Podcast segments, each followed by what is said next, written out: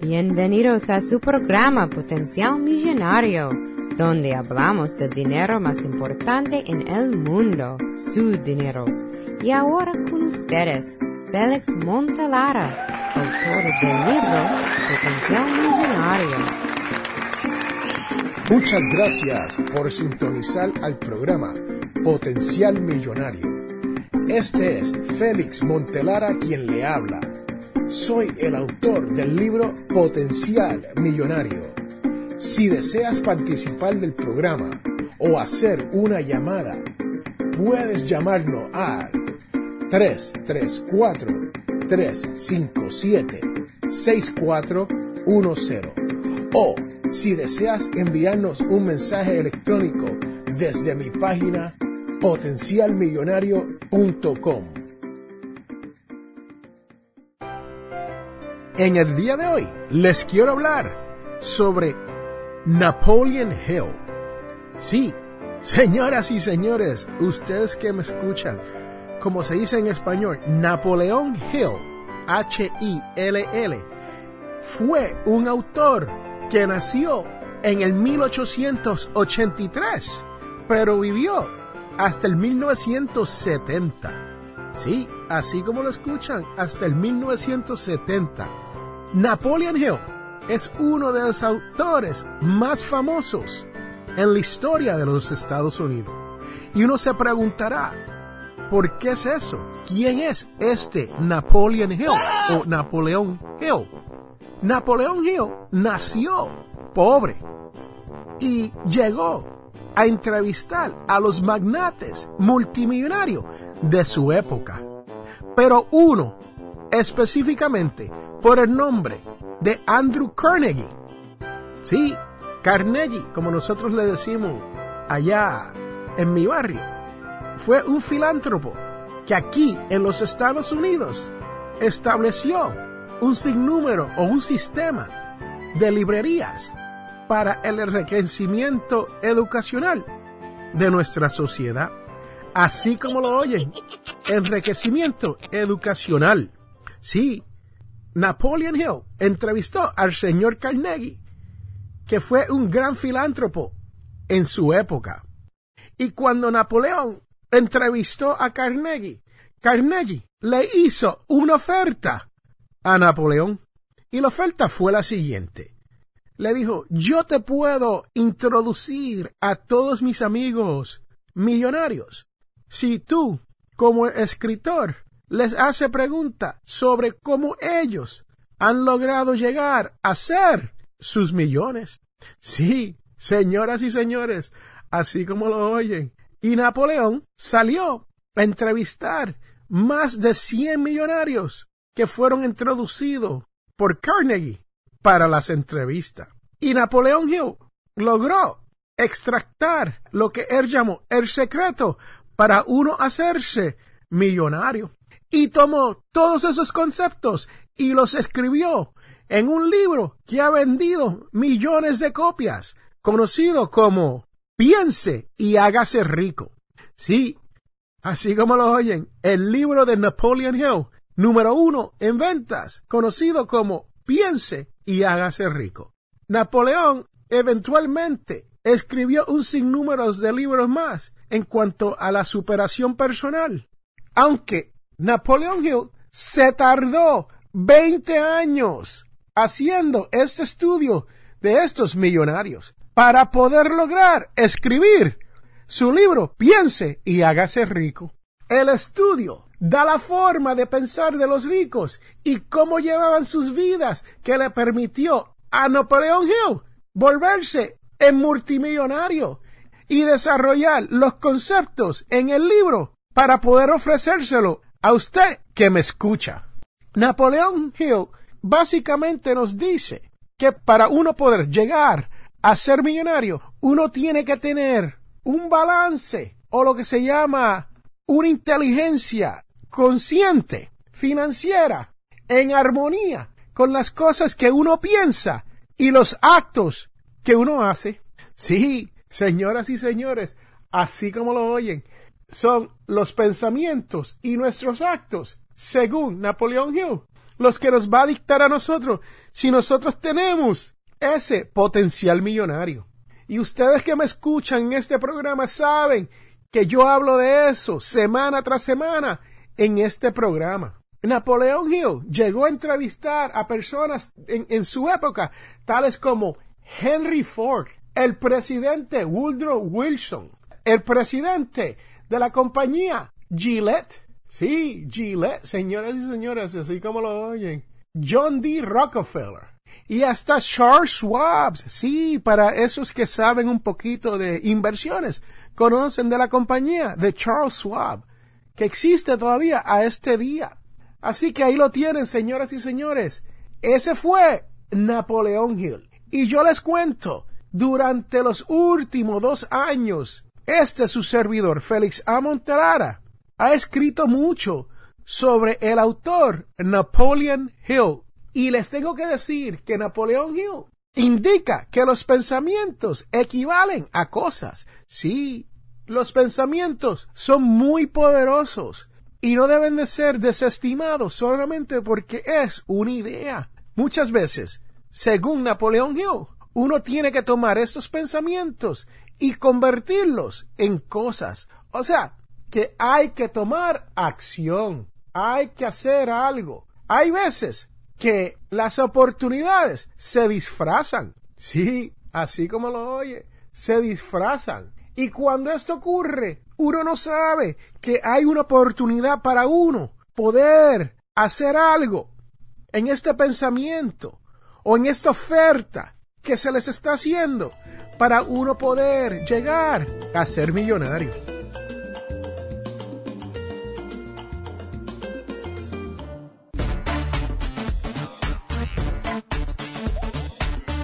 Les habla Félix Amontelara.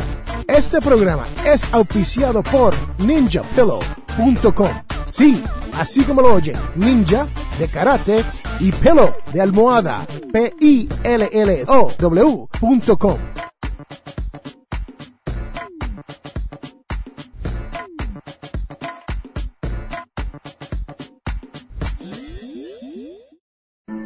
Te invitamos a la Iglesia Católica Nuestra Señora de Guadalupe. Tenemos misas en español todos los sábados a las 7 pm. Estamos localizados en el 545 White Road en Wiptonka. Para más información, llame al 334-567-0047.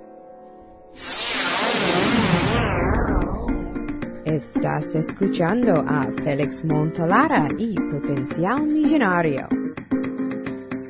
Sí, señoras y señores, ya este su servidor, Félix Amontelara, ha llegado a la libertad financiera. Y lo único que yo deseo es lo mismo para usted. Cuando tenga una oportunidad, pásese por potenciarmillonario.com y vea uno de los múltiples artículos que tengo sobre el autor Napoleón Hill. Y si tienen la oportunidad, saquen un poco de tiempo y haga una búsqueda en el Internet por el libro Piense y hágase rico de Napoleón Hill. Lo puede conseguir en formato PDF, que es para uno leer, o puede pasar por YouTube y hacer la misma búsqueda y encontrarán videos con audio del libro Piense y hágase rico por Napoleón Hill. Pues señoras y señores, ahí lo tienen.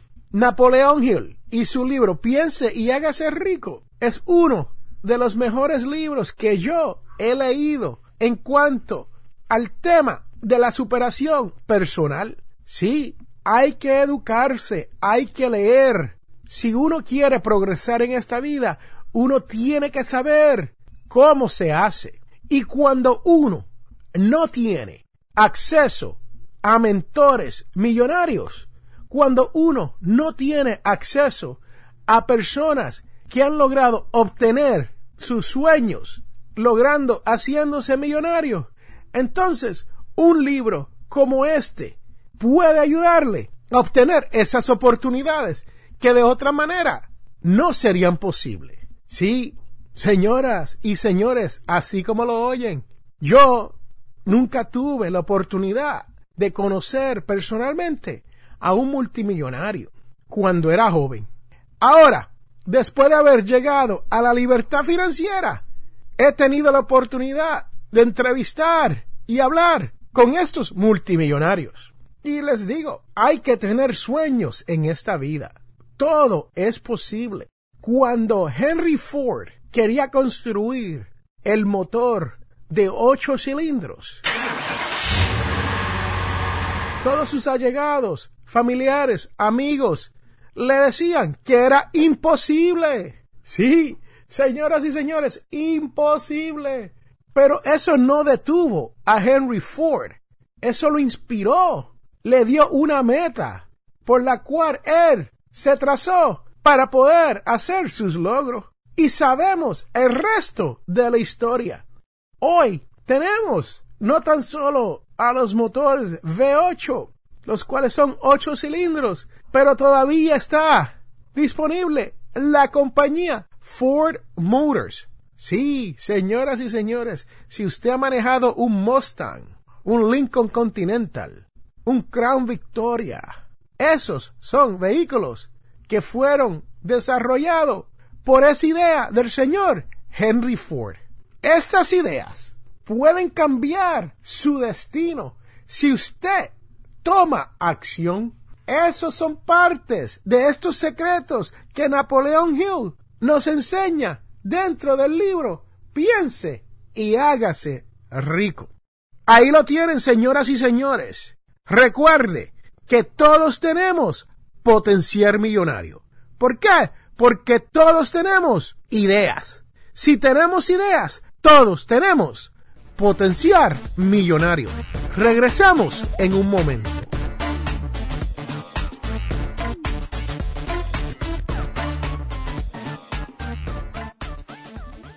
En este mundo, las personas cambian cuando se dan de cuenta del potencial que tienen para cambiar las cosas. Les habla Félix A. Montelara. ¿Tienes problemas económicos? Entonces, tienes que leer mi libro Potencial Millonario. Aprenderás a cambiar las cosas, logrando que su dinero llegue a fin de mes. Potencial Millonario está disponible en amazon.com o de potencialmillonario.com. Cómpralo ya. Regresamos a Potencial Millonario. Ahora, Félix explique lo que usted debe saber sobre su dinero.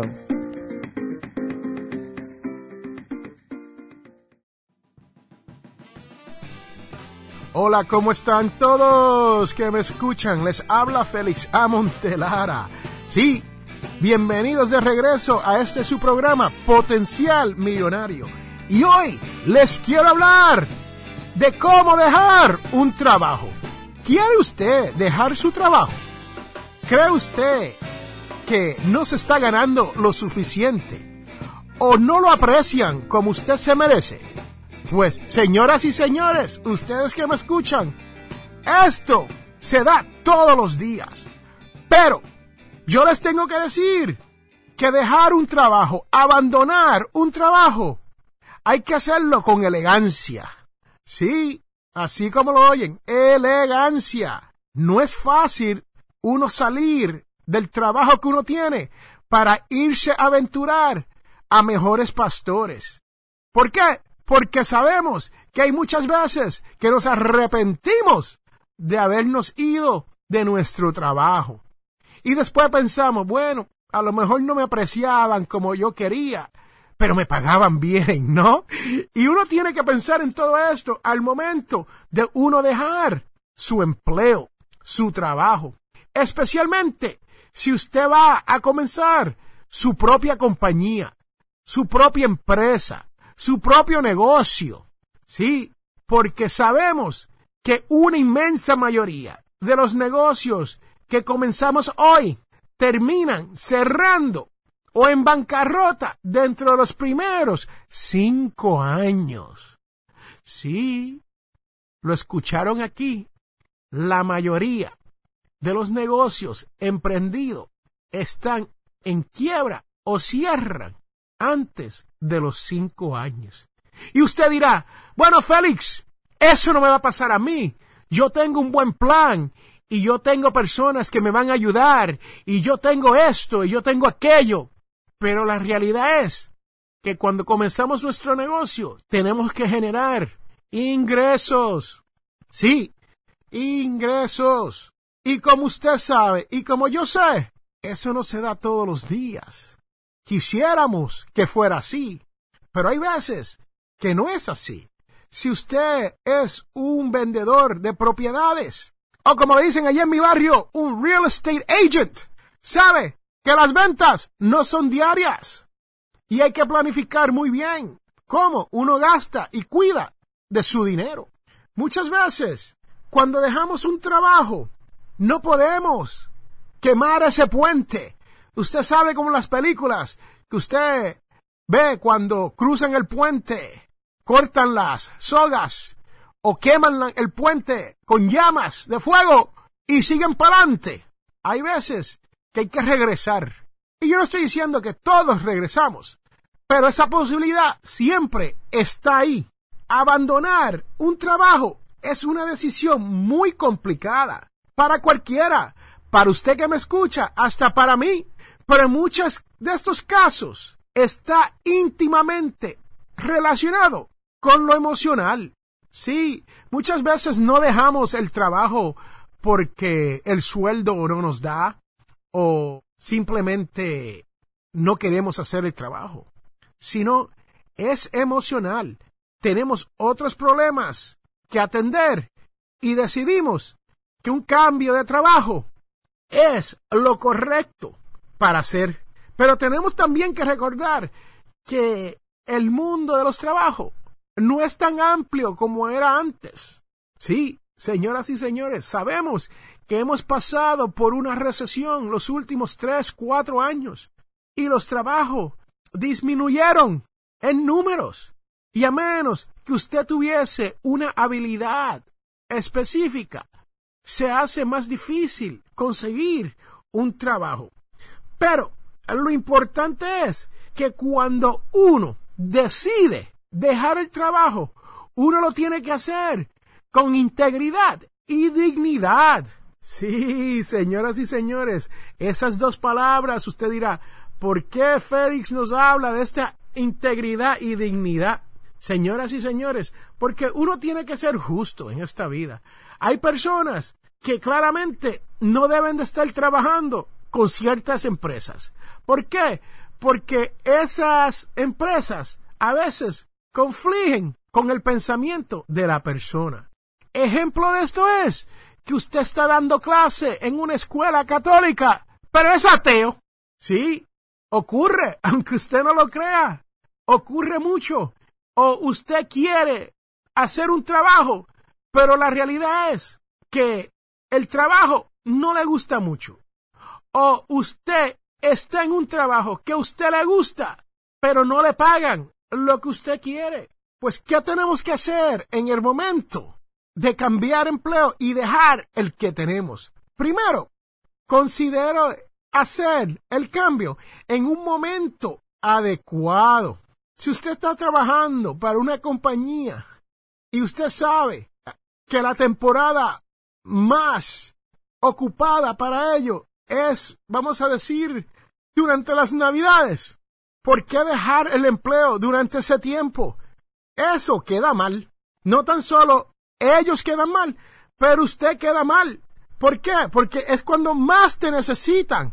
Y tú vas a dejar el empleo antes de esa temporada y ellos se ven con dificultades. Si usted decide hacerlo, el jefe suyo debe ser el primero en enterarse, hablar con su jefe y decirle, mire, yo estoy considerando dejar este empleo antes de hablar con sus compañeros de trabajo y que todo el mundo esté chismorreando por ahí y diciéndoselo a todo el mundo, hasta su jefe, y usted no ha ido donde él. Y si puede, dígalo con antelación. Pero tienes que tener cuidado con eso de la antelación. ¿Por qué? Porque si lo hace con mucha antelación y usted no logra recibir el trabajo o comenzar su negocio en el momento que usted quería. Eso puede traerle muchos problemas, como si ellos, la compañía para quien usted trabaja, estaba considerando entrenarlo usted para una certificación nueva. Y es un proceso de cinco o seis meses, o tres meses, o un mes. Y usted le dice que se va a ir. Lo más probable es que no lo envíen a usted a ese entrenamiento y certifiquen a otra persona. Y lo otro que le tengo que decir, señoras y señores, cuando usted deja un trabajo, no descargue su ira, ni siquiera cuando se haya ido. Sí, porque es lo mismo que quemar el puente una vez salió de ahí. Dejar el trabajo bajo unas condiciones frustrantes y maltratar a su empleador después que usted se haya ido no es una de esas maneras con dignidad e integridad de la cual yo le estoy hablando. Sí, señoras y señores, ¿cuántas personas están por irse, saben que ella se va y comienza a hablar mal de los jefes, de los compañeros, de la corporación, quemando ese puente si algún día tienen que regresar? Y sobre todo, cuide de sus emociones. Es preferible salir por la puerta ancha con la cabeza en alto en vez de salir con una patada por la parte de atrás, cabizbajo. Sí, lo escucharon. Una patada por la parte de atrás. Estoy hablando de la puerta de atrás, señoras y señores. Y aunque esto sea un poquito complicado, debemos de controlar esos arrebatos que pueden resultar en problemas a largo plazo y demostrar que la dignidad está por encima que esa ira que usted tiene. Y por último, señoras y señores, les quiero hablar de que se tiene que preparar para esa transición. Sí, ser agradecido por todo lo que la compañía, sus compañeros y sus jefes han hecho por usted. Ayudar a entrenar a la persona que lo va a sustituir usted en su trabajo, de ser necesario. Ahí lo tienen, señoras y señores. Eso es lo que hay que hacer con dignidad e integridad al momento de uno dejar un trabajo. Y recuerde, hay cosas de cortesías, ¿no? No se desconecte de sus compañeros. Despídase de ellos, hablen con ellos, denle un abrazo. Mantenga contacto hasta con su jefe después que se haya ido. Especialmente si usted salió para abrir un negocio. ¿Quién sabe si en un futuro usted pueda hacer negocio con su empresa anterior? Y recuerde que todos tenemos potencial millonario. Regresamos en un momento.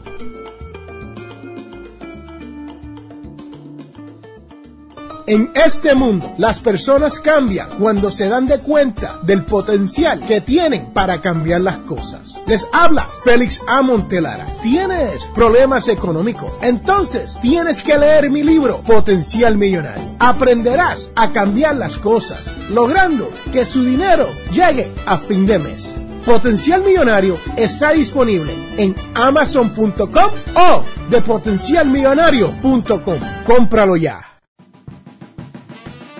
Le quiero dar las gracias a todos los que me han enviado las preguntas. Estas preguntas vienen directamente a ustedes a través de Google Plus. ¿Cómo le enseño a mis hijos adolescentes a usar crédito con responsabilidad cuando lleguen a ser adultos? Todos sabemos que el crédito es lo que nos mantiene pobre en esta sociedad.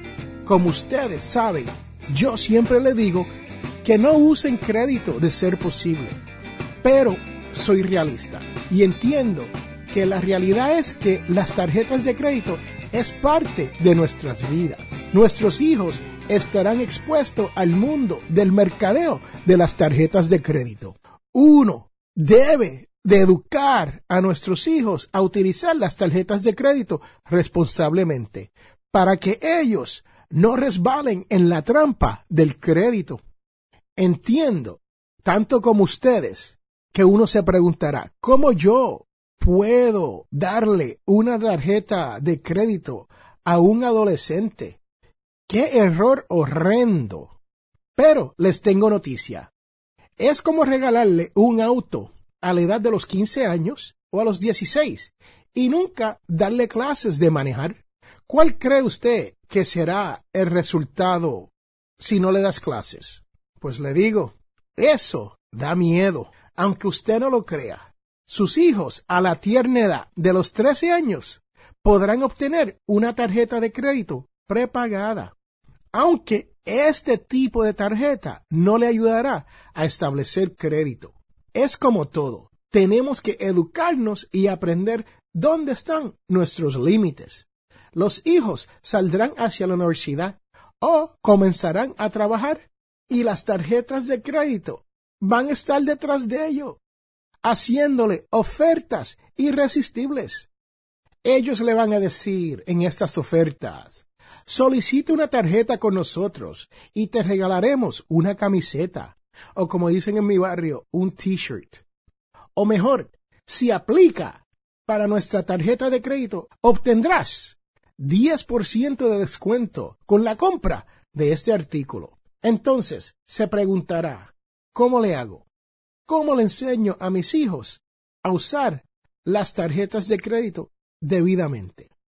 Usted puede obsequiarle una tarjeta de regalo, mejor conocida por gift card, y a la vez que le das el uso, explicarle a sus hijos sobre cuánto dinero tiene o no tiene de balance en esa tarjeta. O, mejor, a dónde se fue ese dinero que estaba de balance en la tarjeta. También pueden añadirle dinero a la tarjeta que sus hijos han guardado en una alcancía. Y les puede hablar del depósito y el débito de la alcancía y por el cual la alcancía no tiene dinero o tiene muy poco dinero. Una vez que su niño cumpla 16 años, considere obtener una tarjeta de crédito asegurada.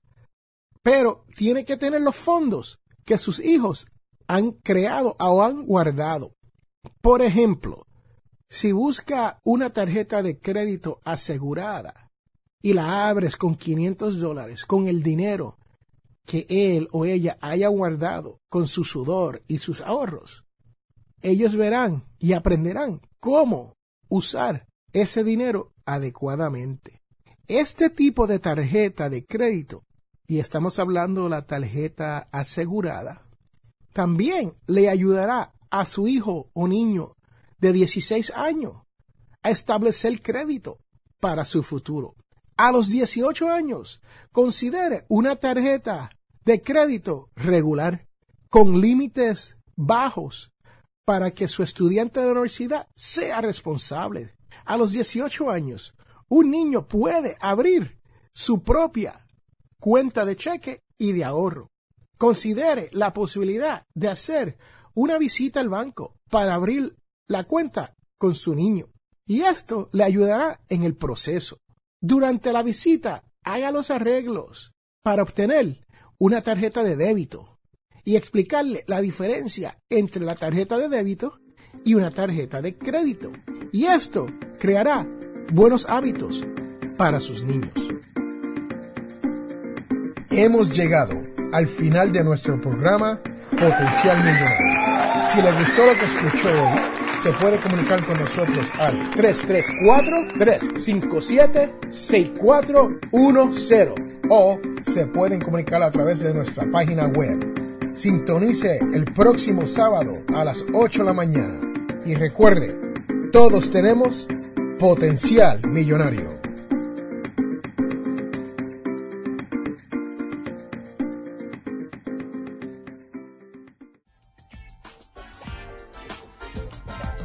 La información provista en este programa es para ayudarles a entender los conceptos básicos de las finanzas personales y no debe ser tomada como asesoramiento jurídico legal u otros servicios profesionales. Esta información no constituye asesoramiento sobre impuestos o inversiones. Consulte su asesor en finanzas o impuestos con respecto a su situación particular. Potencial Millonario y Félix Montelara no es responsable por pérdidas directas o indirectas ocurridas por conceptos aplicados a la información expuesta en este programa.